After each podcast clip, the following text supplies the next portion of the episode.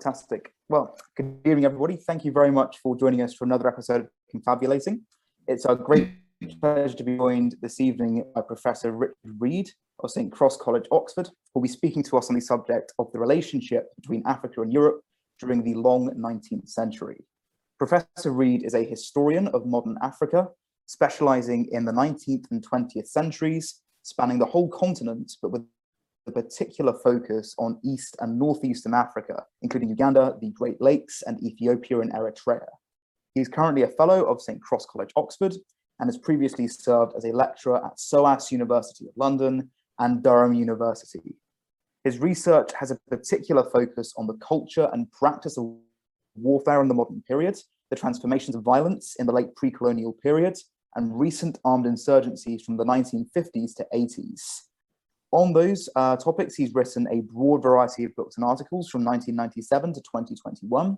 His most recent books being A History of Modern Uganda, published in 2017, A History of Modern Africa from 1800 to the present, published in 2019, and a book entitled Shallow Graves, a memoir of the Ethiopia-Eritrea War, published in 2020. And his most recent articles cover subjects such as Idi Amin's 1971 coup, the Tigray peoples of Ethiopia, atrocity in Ethiopian history, and the scramble for Africa. His current research looks at war in modern Africa, looking at the historical culture created by violence and the way that it shapes public and private history, as well as how the pre-colonial period is perceived and understood in modern Africa, especially focusing on the negative connotations attached to violence by modern political and economic elite figures. And in addition, he's undertaking a project looking at a re-examination of relationships between Africa and Europe in the long 19th century during the scramble for Africa from the 1870s to 1910s and the political, economic and military upheavals in both continents at the time, which I'm sure we'll be able to learn all about this evening. Professor Reid, thank you very much for joining us. It's a real pleasure to have you. Thank you uh, very much indeed for the invitation. Um, so this is obviously um, quite a large topic. So I'm going to I'm, I'm, going to flick through some um, core themes. Um, and I, I, I, won't bombard everybody with, with, with text on my slides, but I'm, I'm just going to flag up some images which hope, hopefully capture um, some of the core ideas um, that we need to understand when thinking about this this this relationship. Um, the first thing I should say, just as, as a, a preliminary, um, is that obviously the relationship between Africa and Europe goes back long before the 19th century uh, itself. Uh, it goes into, uh, into uh, antiquity. We know um, that um, uh, in some ways this is this is a, a, a long period of mutual invention. Um, Europe begins to perceive Africa in certain ways, particularly during the slave trade, something I'll come to in a second. Um, and um, it's important to remember also that uh, Europe's ideas about Africa also feed into Europe's ideas about itself. Um, and I think one of the, the things that's often missing from um, analyses of this relationship is that it is it is not simply one way. Um, in fact, uh, there is there is there is mutual influence and and, and reciprocal, reciprocal um, ideas about um, one another. Um, uh, obviously, um, in many ways, the story of the relationship itself um, is one of economics. It's it's it's uh, concerned with commercial relationships. This uh, slide demonstrates in fairly kind of straightforward terms uh, the the the, um, the, dynamics of the slave trade itself, the the, the so-called famous triangular trade, um, and this is really in terms of the the long 19th century um, which if we allow ourselves a bit of elasticity really begins in the mid 18th century when the slave trade reaches its height. Uh, this is when the at least the western side of the continent is being pulled into an Atlantic economy, a, a very much a global economy, manufactured goods being sold to African societies uh, along the Atlantic seaboard and a little bit in some areas into the interior. Um, for which slaves are received, sent to uh, the Americas, producing things like sugar and cotton, which uh, produces uh, significant levels of, of, of, of, profit, which are then fed back into the, the, the uh, metropolitan societies. Um, so in many ways, the triangular trade is, is, is the beginning of our long 19th century uh, relationship. Um, it's important to note that the, um, in many ways, the first major intervention on the part of Europe into African societies is, is of course, the abolition of the slave trade. Um, this is staggered over a long period of time. Um, revolutionary France dabbles with it in the 1790s. The British uh, abolished the slave trade. It's important to distinguish, of course, the slave trade from slavery. Slavery is not abolished in the British Empire until the 1830s, but the slave trade is abolished in 1807. And a number of other society, uh, uh, European countries follow. But as you can see from this map, actually the slave trade has uh, what has been defined uh, by a number of historians as a slow death. Uh, it, it, it, continues deep into the 19th century, the 1860s, and only really in the 1870s does it does it begin to, to disappear um, significantly. Um, now that's that relationship, um, the idea of Africa as, as a natural place of servitude uh, is tied up with ideas about race and culture, which I'll come to um, a little bit later. But in terms of our 19th century story, this is um, uh, this is really concerned with the transition from the slave trade to what is often termed legitimate commerce. Um, and I, I, I, always, with my own students, I put legitimate continually in the scare quotes. Uh, I won't continue to do that. Um, uh, throughout this uh, talk, but legitimate in terms of Europe's idea of what is now legal. Um, and in essence, legitimate commerce is the attempt to wean African societies off the export of human beings and into the production of raw materials. So in many ways, this is the beginnings of Africa's modern economic global history. Uh, so the production of uh, cash crops, most notably um, along the Atlantic um, seaboard.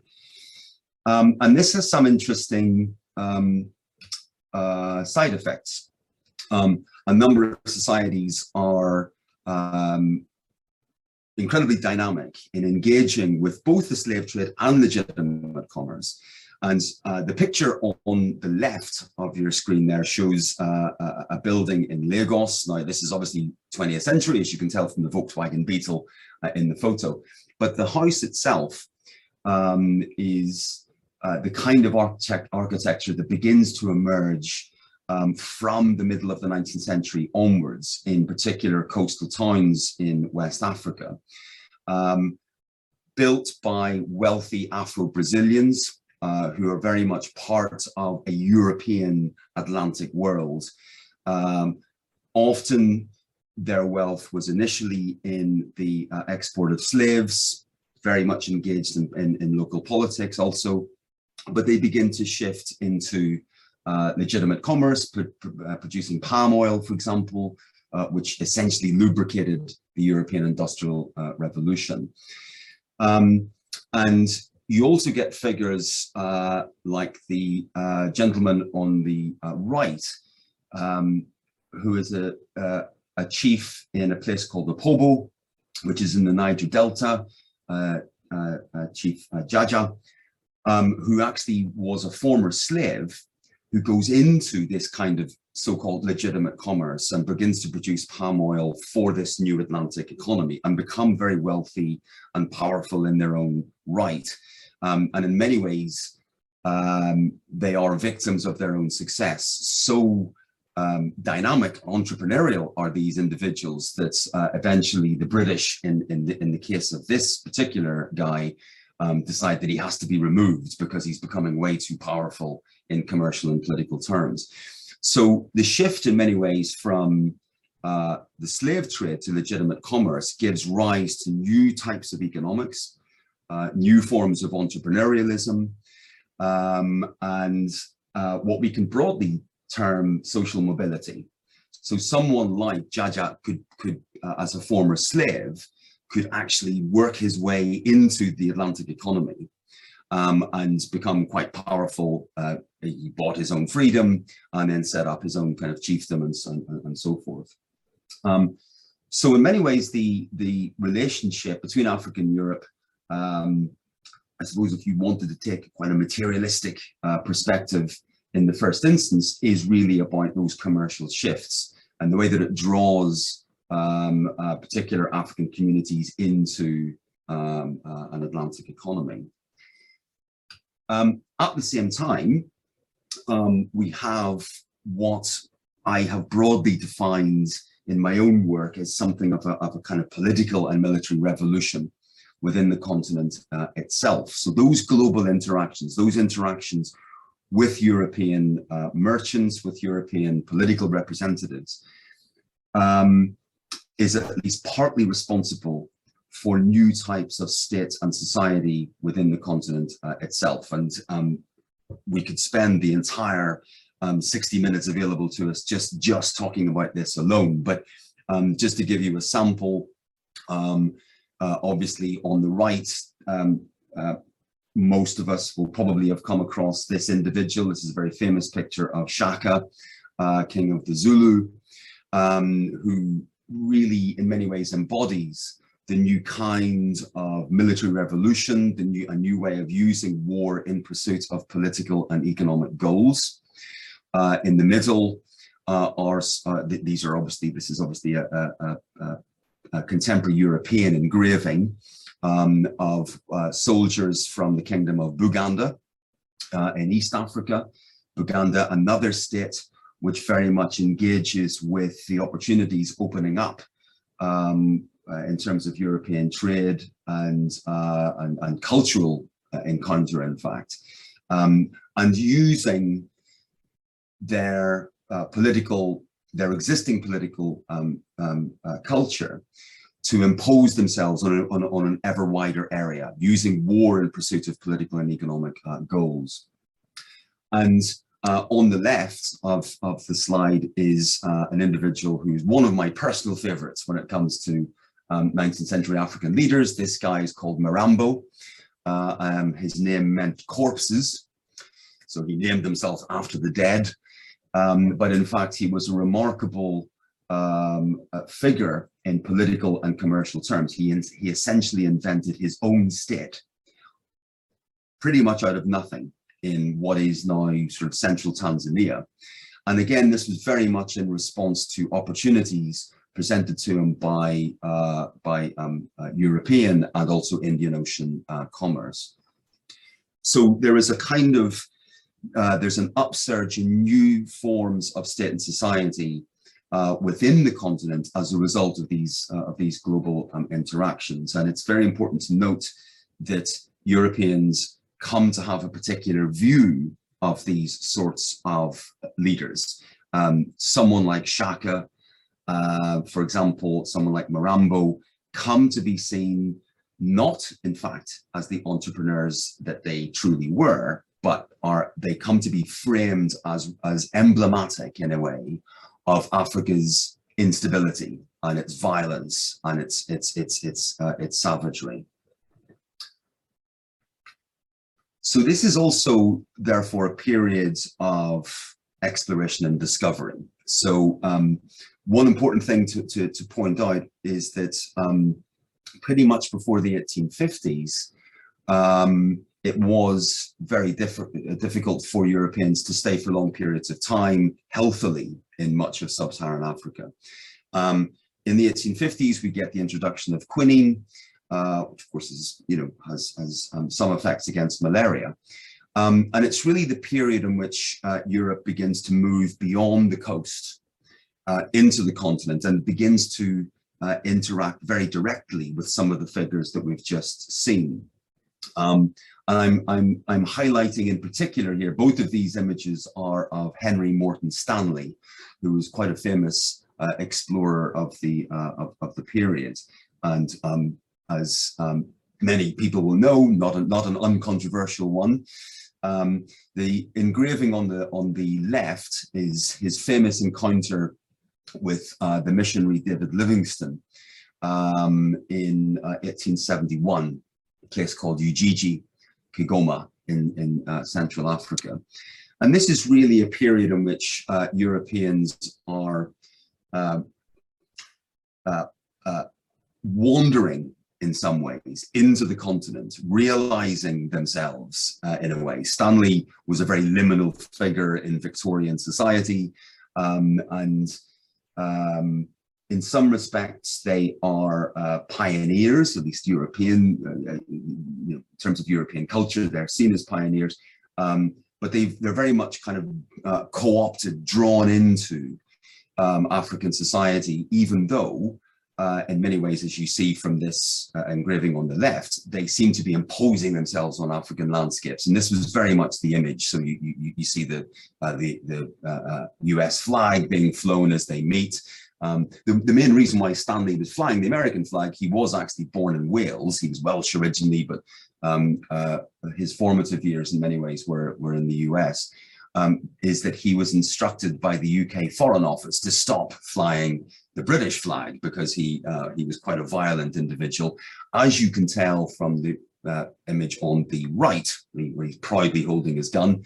Um, this was posed in a in a uh, London photography um, studio um, with his um, servant Kalulu, is the little boy um, who who, who died actually soon after this picture was taken.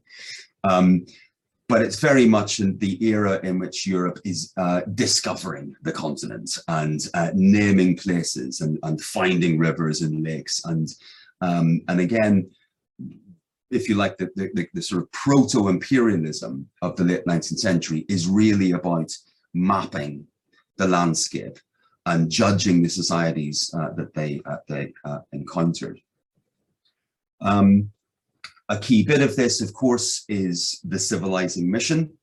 Um, and um, Stanley was not a missionary, but he very much believed that he was uh, someone who was forging the way for uh, those um, evangelical movements that, that uh, were very much resurgent in the course of the 19th century and um, a core part of Europe's interaction with Africa in the long 19th century is uh, is is through missionary work, um, and you know this is a fairly classic representation of uh, missionaries kind of saving Africans from themselves. This becomes increasingly um, the, um, the, the the the kind of underpinning notion of what Europe's role is in what Stanley termed the dark continent, uh, that in fact um, souls were important, uh, all souls were important.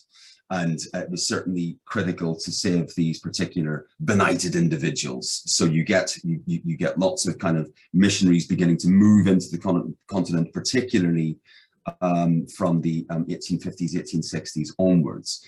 Um, their success is very limited, it has to be said. Um, in the previous slide, I mentioned um, David, David Livingstone, who's perhaps the most famous missionary of this period. Um, Livingstone is one of the least successful missionaries you can imagine.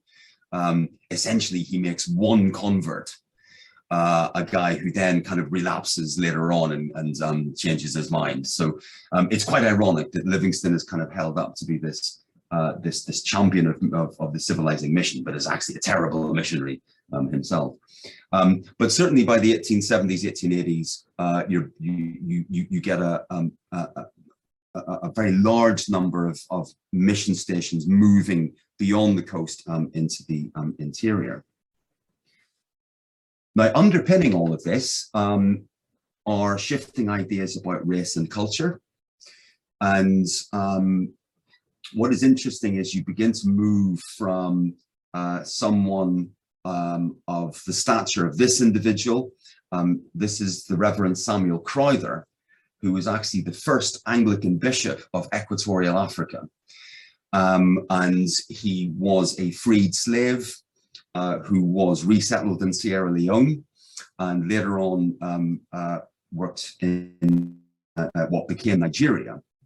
And um, part of the civilizing mission was the idea, at least up until the kind of mid 19th century, was that um, Africans could be saved. They could be they could be made into um, um, something that that that um, at least replicated European ideas about culture and uh, and religion.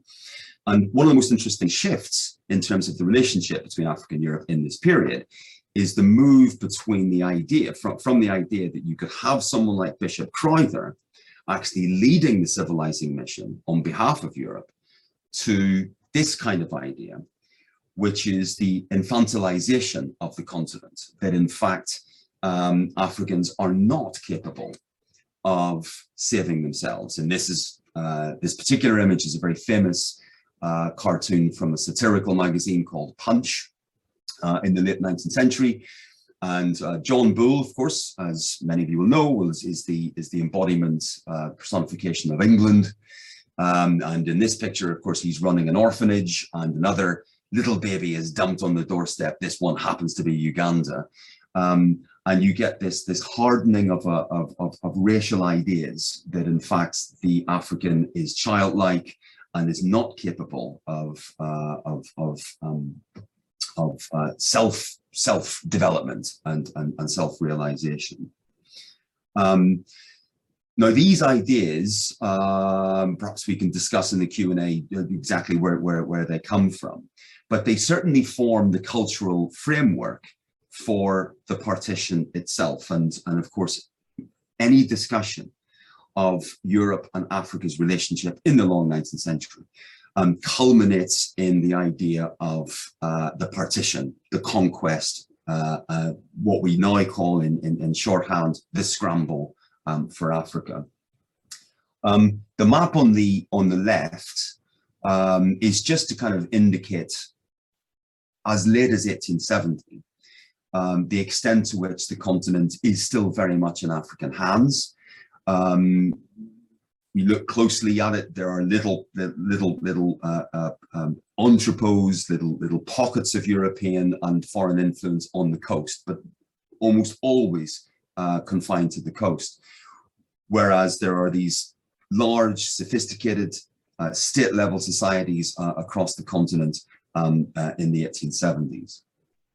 Um, on the right, is uh, a contemporary representation of the uh, Conference of Berlin in 1884-85. You can see the map of Africa there in the background. Um, most of the gentlemen, and they're all gentlemen, sitting around the table um, had no idea, you know, what societies existed within the continent. They were simply carving it up for, for diplomatic uh, uh, um, uh, purposes. Um, so the, the partition on the map and actually this is uh, perhaps an even better representation, certainly more colorful one. Uh, 1880, major states and societies um, uh, within the continent. Um, the reason why there's lots of kind of gray areas uh, in between those colorful bits, by the way, is that um, if you if you actually try to represent the massive diversity uh, within the continent, it would simply be um, inexplicable. Um, but that's just to give some idea of, of, of the level of uh, sovereignty, which is still exercised by African societies, even in 1880. And yet within a generation, we come to the map on the right. Now we know, of course, that cartography is often very mendacious, um, and maps are simply uh, representations of often of wishful thinking. Um, but certainly by 1900, what we have is basically the map on the right, where the pretty much the entire continent has been partitioned uh, in the name of the civilizing mission, in the name of progress, um, with two exceptions, which you may or may not be able to make out uh, on, on this particular map. One is on over on the left, um, Liberia in West Africa, which is nominally at least an independent state, although in many ways it's an American vassal uh, protectorate. Um, and the uh, on on the right, on the right hand side of the map, you have Ethiopia, of course, which was the only uh, African state to actually successfully repulse uh, a European um, uh, invasion. Um, the process of partition itself, the, the, the process of conquest of, of, of, of, of the scramble is an interesting uh, coalescence of both violence on the part of Europeans, um, the uh, rather grisly image. This is a postcard actually that was, uh, the, the, these kinds of images were produced by colonial authorities to almost commemorate the crushing of rebellion. Um, and the individuals uh, being hanged uh, in this picture were in fact uh, rebels from the Maji, what was known as the Maji Maji uprising in German East Africa. Um, so we know uh, that the European invasion was, was often extremely violent and in some cases, of course, genocidal, as was the case in, uh, in German Southwest Africa. And yet it also involved the co-option um, of African soldiers. So in fact, the, the, the period of partition, uh, this culmination of this relationship between Europe and Africa actually depends very, very heavily on um, African personnel. And the soldiers you see here in this image are actually from the King's African Rifles, which was one of the most, uh, one of the more famous British regiments uh, in, um, in uh, British East Africa. Um, and so it was very rare, in fact, for large numbers of European soldiers to serve in terms of the conquest of Africa. Most of the conquest was actually done by African personnel.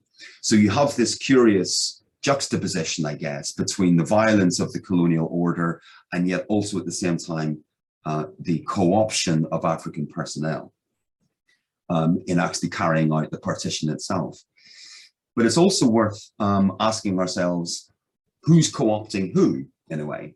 Um, because what we also know is that many of the African political elites um, that have been very successful in reforming and uh, revolutionizing their own societies in the course of the 19th century are very heavily involved in creating the colonial order.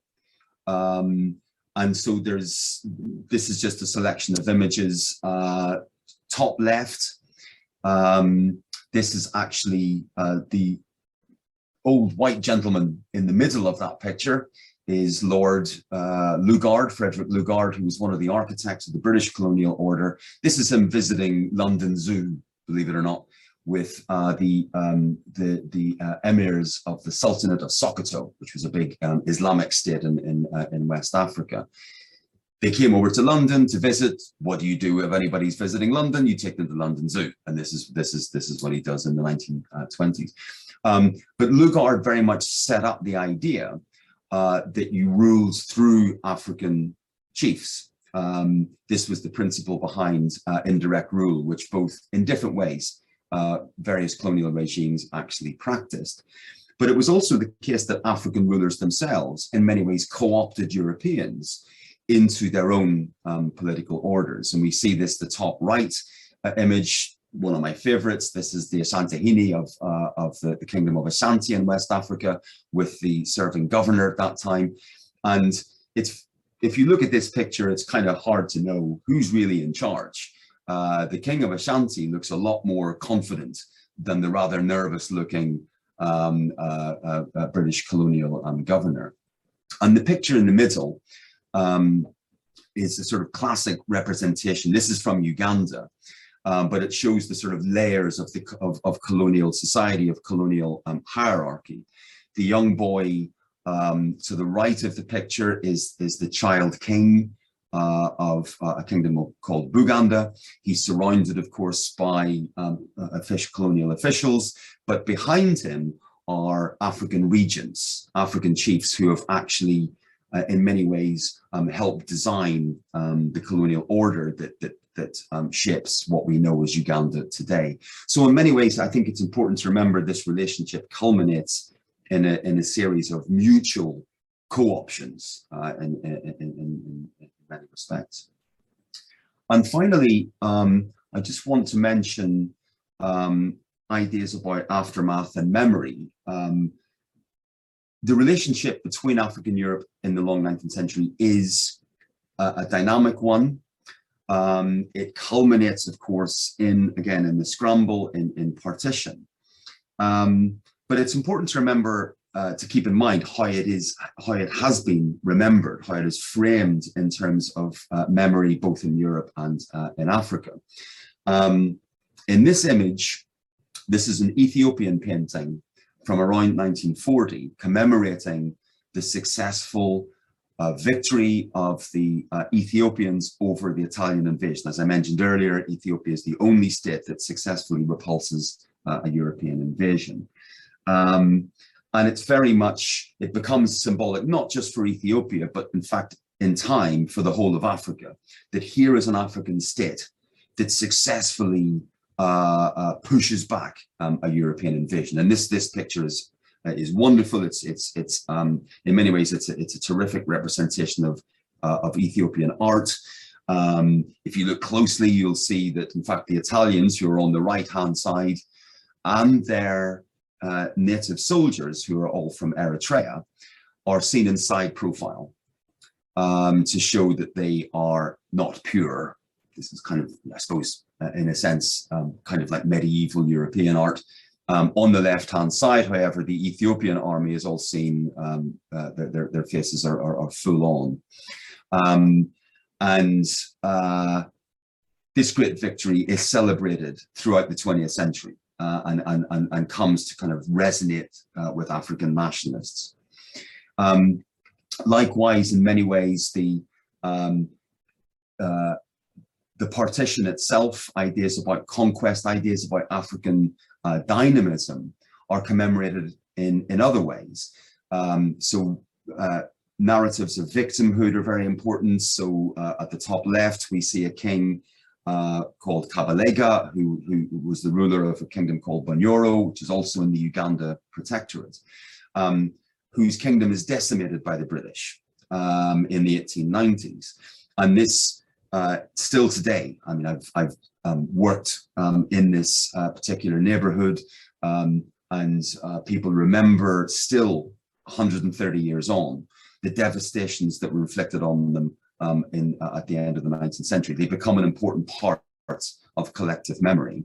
Um, and uh, here on the, on the, on the, uh, on the right hand side, we have a, a, a, memorial set up, in fact, to uh, Jaja, who I mentioned early on in Nigeria as, as a great entrepreneur, a great kind of state builder, um, surrounded by his cannons there and so forth. And this is a very important um, part of later nation building uh, within Africa uh, itself.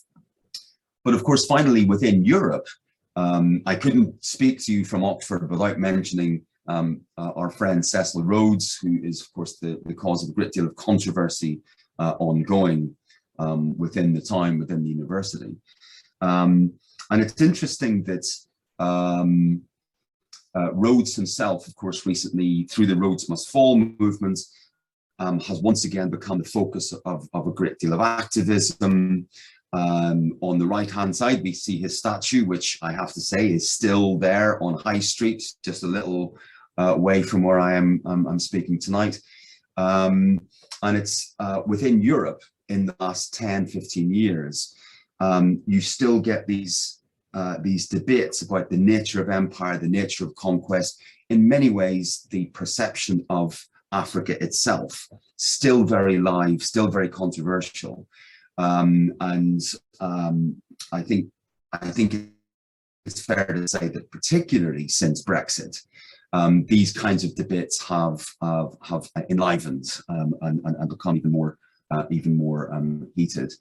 Um, so even a century on from the period under examination, um, people are still looking at what that relationship meant. Um, and and they're coming at it from a range of uh, of, of different um, angles.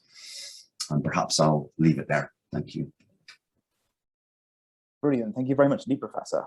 Um, so I think there are so many different questions and angles that we could approach this from. Um, but one which I wanted to ask, um, which I think you picked up on earlier in the discussion, is the, the remarkable turn from believing, you know, this sort of this idea that, they, that the African continent could be civilized by missionaries, going to this idea of more infantilizing them, I suppose, and yeah, just kind of giving up on that civilizing mission and starting the more sort of territorial um, takeover of the country.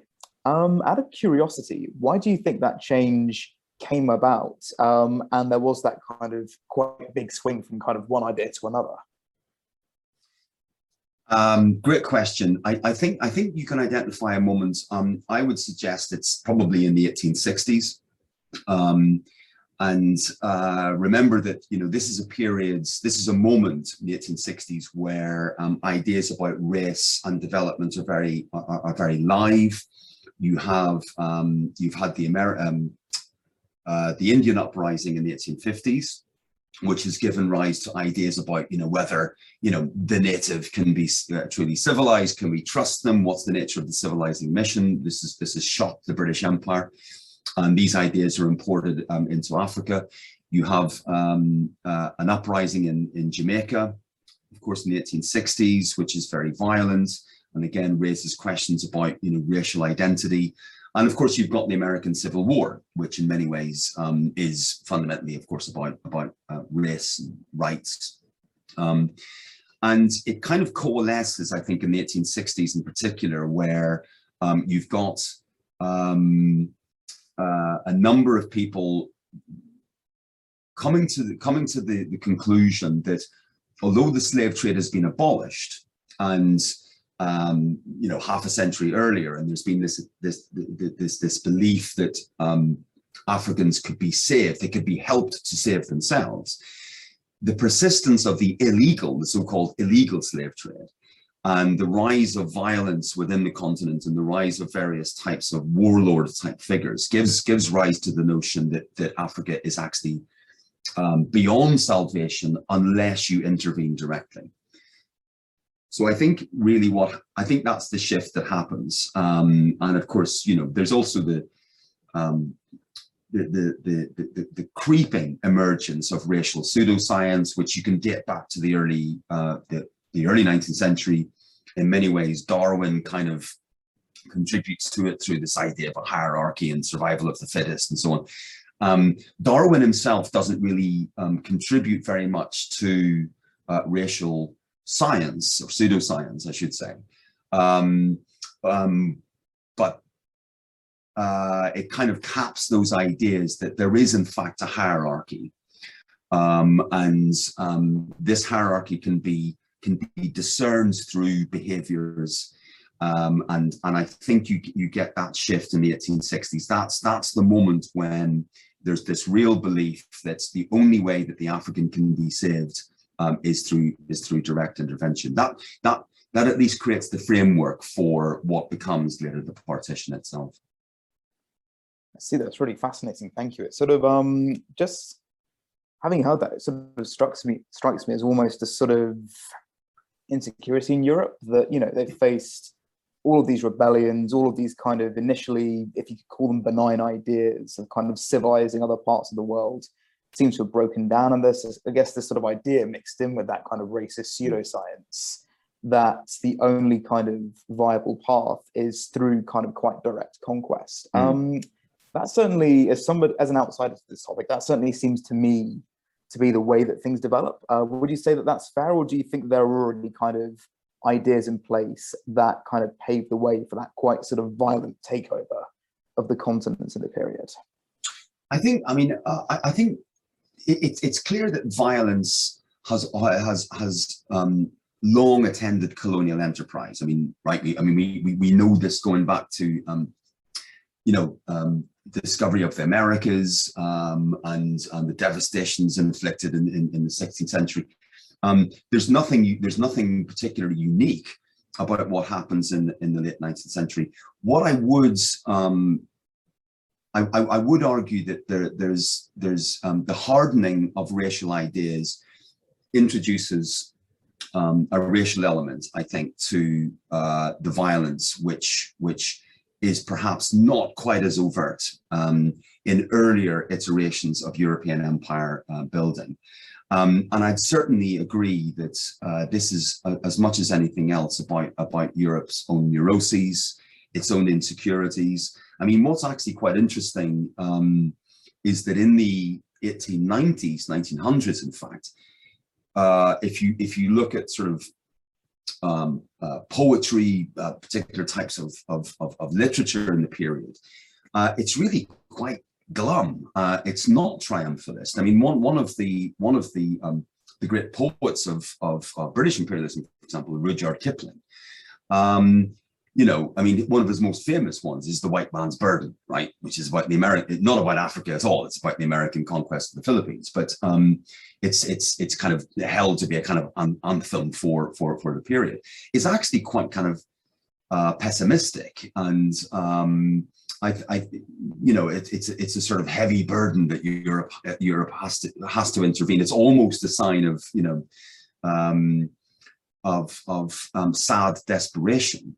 Um, and I, I think I think the the otherization, the the the the, hardening of ideas around objectifying the African really say much more about Europe's own fears about the world and the world that it doesn't really understand for all its ability to map and and uh, and impose coordinates and to name mountain ranges and lakes is actually really about its own anxieties. And it's worth keeping in mind that the second half of the 19th century, of course, is a, a, period of credible turmoil within Europe itself. So it's it's not that Europe is kind of going forth with absolute confidence into the world. I, this is why I flagged up um, Stan, someone like Stanley, um, who in many ways uh, is is symptomatic of this. Stanley grows up an orphan. Uh, he grew, he's he's dislocated by industrial society. Uh, he's desperate for acceptance and so forth. So, although he kind of violently kind of um, in, uh, he, he, he shoots his way across uh, the continent and, and, and does lots of killing and imposing.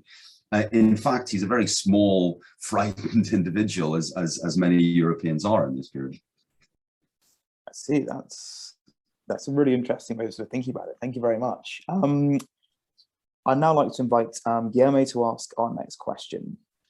Um, I have a, question that can be a little polemic, I think, but Professor, do you do you think that uh, the, the modern world, this globalization that we live on, is is is is like a daughter, you can say, to to the history of colonization? It's the it's the um, the result of the colonization. Do you think that or? Uh, that is uh, that is such a huge question. Um, i mean it's often it's often um, i think you i think you can make that argument yeah.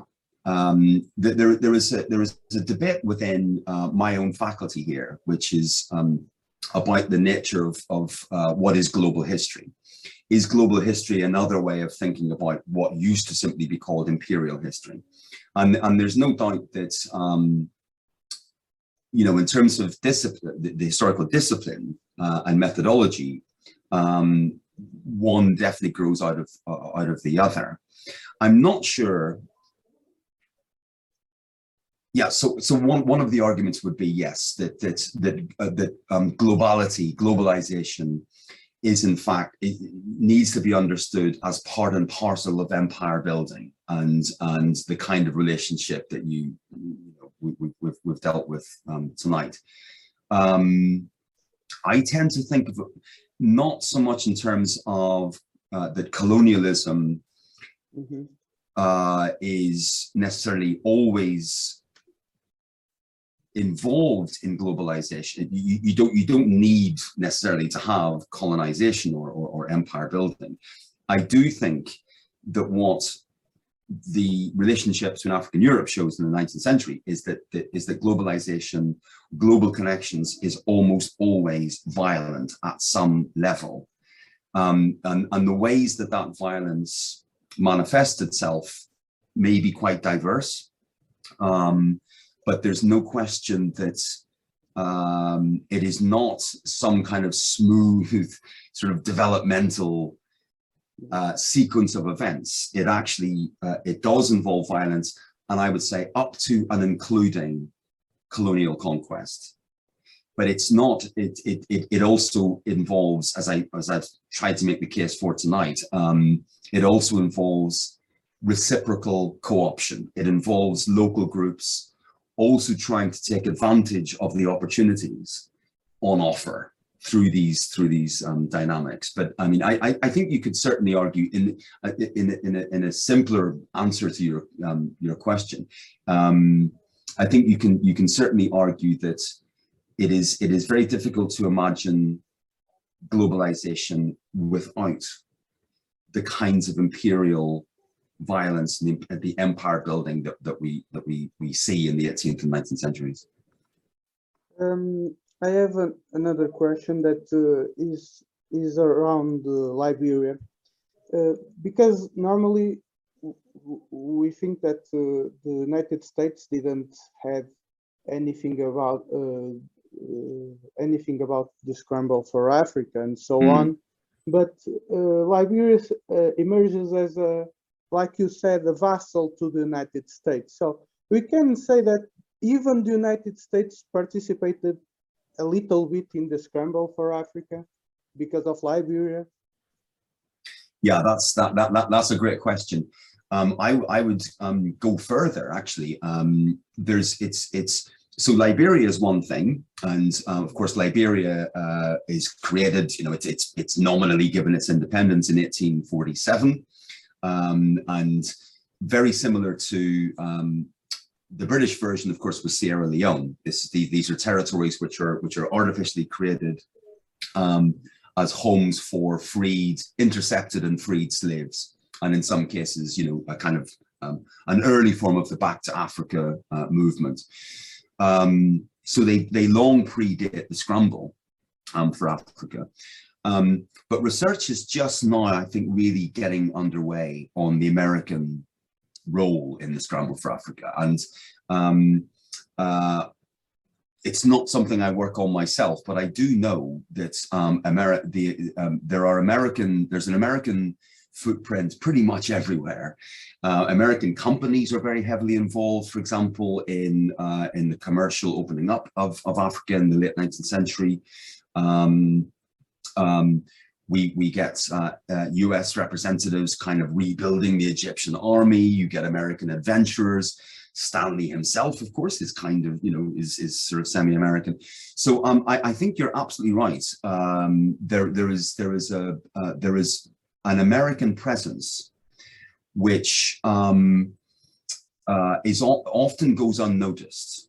You know, there, there is this tendency to see this purely as a European thing, when in fact uh, Europe, of course, is the is the is the majority stakeholder. Let's let, let's say, um, but there are other societies involved, including um, the Ottoman Empire, uh, uh, India itself, even as a even as a colonial society. India uh, India is very much involved um, uh, in terms of uh, opening up East Africa and and there isn't there is an American involvement um, and I, I actually very much look forward to um, seeing the, the work being produced by colleagues who I know are beginning to look uh, where are where is the US? We, we you know we, we we know what's happening in Central America. We know what's happening in the Philippines, but the Americans um, are there in, in in the late 19th century in in Africa. Absolutely.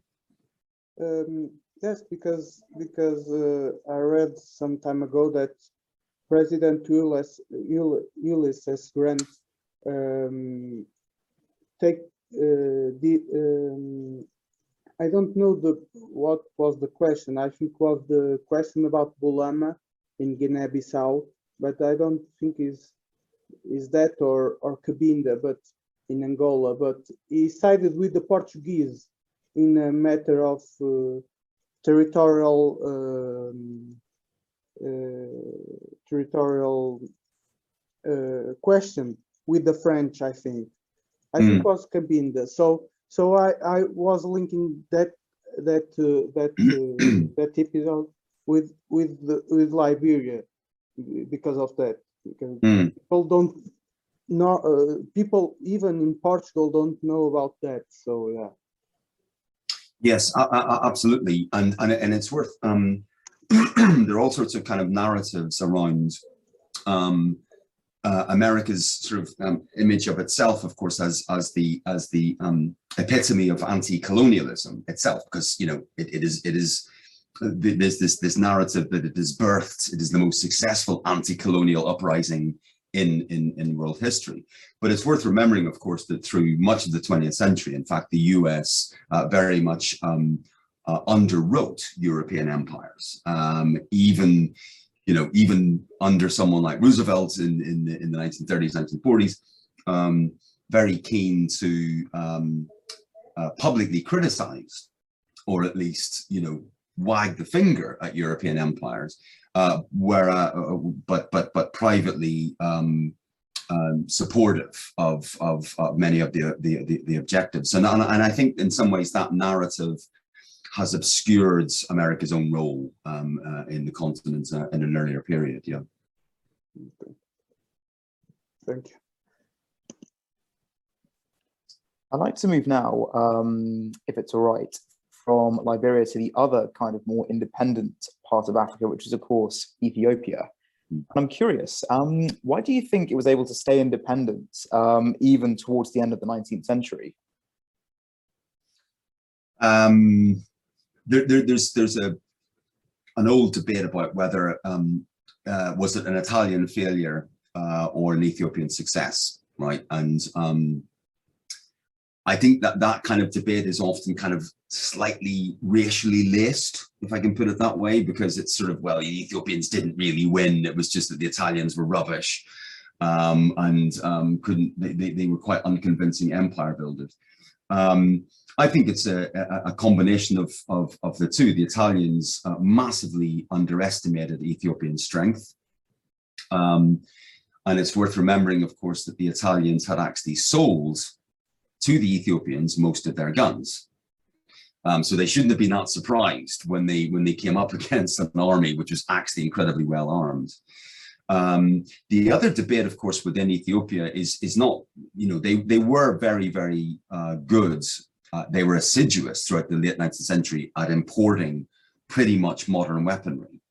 Um, but this idea that Ethiopia was able to marshal a much larger force a kind of proto-nationalism that you don't see in other parts of the continent, uh, even among those militarily successful societies such as the Zulu. Um, but Ethiopia was able to kind of mobilize this sense of itself um, as, a, as a relatively ancient um, civilization. Um, I think we need, I think there is some truth in that also. Uh, I mean, you, you, know, basically, you know, uh, in the 1890s, the Ethiopians could put more than 100,000 soldiers uh, in the field. Um, the Italians invaded with about 20,000. Yeah. So it, so it, it, it's that kind of uh, inequity. Um, but it's, it's kind of worth bearing in mind that there's also um, just briefly within Ethiopia, um, with the Ethiopian studies, this debate whether or not Ethiopian nationalism led to the Battle of Adwa, or did the Battle of Adwa lead to Ethiopian nationalism? Um, and I, I, think you could you could equally argue both. But but there's there is no question that the Italians massively underestimated um, Ethiopian strength. Mm, that's really interesting to know. Thank you. Um, I'd like to ask sort of more broadly as well. Um, I think we've talked a lot about sort of how Europeans viewed Africa and how that reflected on their own kind of psyche and sense of self. Um, but do we have any evidence about sort of what Africans thought of like Europeans coming into, you know, their own, their sort of various homelands mm. and interfering in the way that they did? And um, and if so, what kind of things did they pick up on? Ah, terrific question. Um, for the for the earlier part of the century, um, the sources are very limited. So um, we we do get glimpses of what Africans think of Europe, uh, Europeans. Um, um, in some ways, it's problematic because those voices are often filtered through European sources. Yeah, so you'll have European accounts which will say, which will you know be claiming to uh, quote an African king or uh, a merchant. Um, and, and you get this quite a lot through from the late 18th century um, onwards. What we do know is that in the late, late 19th, early 20th centuries, um, Africans very often go into print, um, particularly um, um, literate Muslim and Christian Africans begin to write down stuff and, and, and, and articulate views. Um, and very often within the colonial order, uh, there will be kind of implied criticism of particular European initiatives, but very often they're not really that concerned with that. They're, they're more concerned with um, forcefully making the case for why particular groups uh, should be privileged within the colonial order above others. And um, there are a number of cases uh, where you get um, Africans um, uh, articulating kind of ethnic identity, for example, um, because they believe that that's actually quite a good thing to do within this new, within the, you know, by the 1910s, 1920s, uh, in the wake of the scramble, um, making, they're, they're really make, they're writing history in a sense um, to make claims within the colonial order itself if that makes if, if, if that answers your, your your question. I mean you you don't you don't get in in this period you don't get really overt uh, criticisms in in print by africans of the european order but more um, um, the staking of claims to political authority and political influence really See, yeah, so it's sort of like um, almost kind of making their claim at the system and saying, you know, I deserve, you know, to get sort of special treatment because of my yeah, no, it, it, my background. like exactly, that. exactly, and and and there are cases in which, um, uh, you know, bearing in mind that many, very often these are Christian converts, so they're basically writing these these kind of uh, historical stroke political tracts very much in the style of the Bible. So, you know, you get lots of mm -hmm. smiting and, uh, you know, they get trials and tribulations of particular communities. Um, but they're, they're written in such a way as to as to almost um, sanctify the community. Um, so it's it's it's it's quite difficult to kind of you, you need to read these sources very closely to to understand where is where is the uh, critique, where is the where is the kind of anti-colonial critique, um, as opposed to simply using the Bible as a way of kind of writing history and then making a political claim. I see. Yeah, that's that's really very interesting because I suppose I would have presupposed that there would have been more sort of overt criticisms. But mm. it's interesting that there's also these kind of attempts to kind of, I suppose for want of a better phrase, kind of um, ingrain themselves into the system, but you know, kind of stake their claims and stratify themselves above other people. Um, that's something that's really interesting. Yeah, I mean, the, the, the overt criticisms come in time, but they they, mm. they they come by the sort of 1920s, 1930s, 1940s, rather than in this period. Um, and, and, and very often it is the case that you get um, um, yeah, those those those um, the, the, the criticisms are often kind of um, coded in a sense. They're they're embedded within within african culture. It's not that you don't you know and you get in, in popular songs and and so forth you know um insults uh, in you know europeans being being insulted.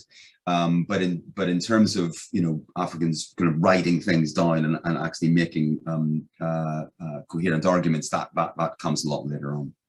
I see.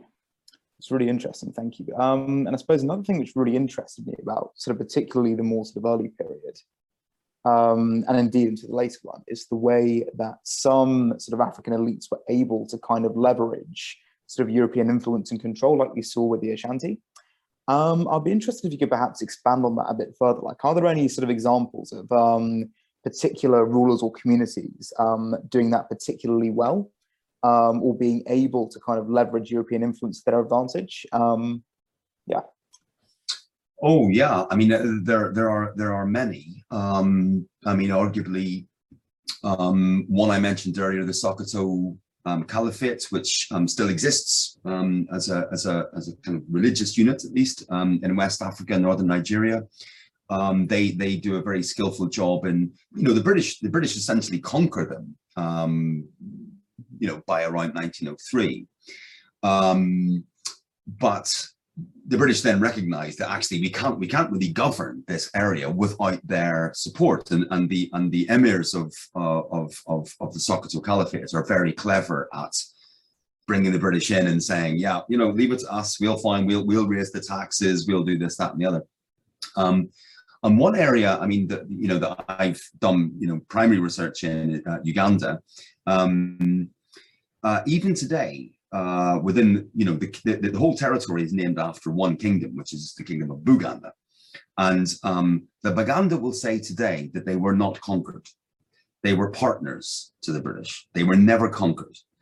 Uh, they invited the British in and they decided to work with the British. Um, and actually, in many ways, um, you know, that that's the situation is a bit more complicated than that uh, in re in reality. But there's no question that the Ganda political elite were very skillful at um, understanding that the Europe that the British did have guns, but they were also pretty weak and they were pretty vulnerable, and they could be manipulated. Um, and you see this uh, in the in the kind of close reading of of um, colonial officials' diaries in the 1890s when they were conquering around the surrounding areas, and they were very reliant on uh, Buganda's advice and support. And Buganda would say, "Oh, I wouldn't attack this month because the river is quite high. It's the rainy season. Let's wait until next month." And the British would then wait, and they would kind of be they would be advised by these various um, uh, commanders, uh, local uh, local army um, chiefs, uh, military chiefs, to kind of um, uh, uh, in terms of how they would conduct the actual conquest. So, I mean, there, are, you know, that's just a couple of examples, but there's no, there's no doubt that um, colonial rule uh, would not have happened, could not have happened without the the the kind of interaction of uh, uh, the the role of that kind of agency at the local level. Mm -hmm. Really interesting. Thank you. Yeah. Um, I have so many more questions, and I'm sure that um, our audience do as well. But I'm afraid we've just about hit time, which is a real pity. But there we are. So, um, first, I'd like to thank you very much for joining us this evening. It's been a really fascinating discussion. Uh, and I'd like to thank um, everybody watching as well. Um, hope you've enjoyed it, and see you in the next episode. Thank you very much, and have a good evening. Thanks very much. Thank you.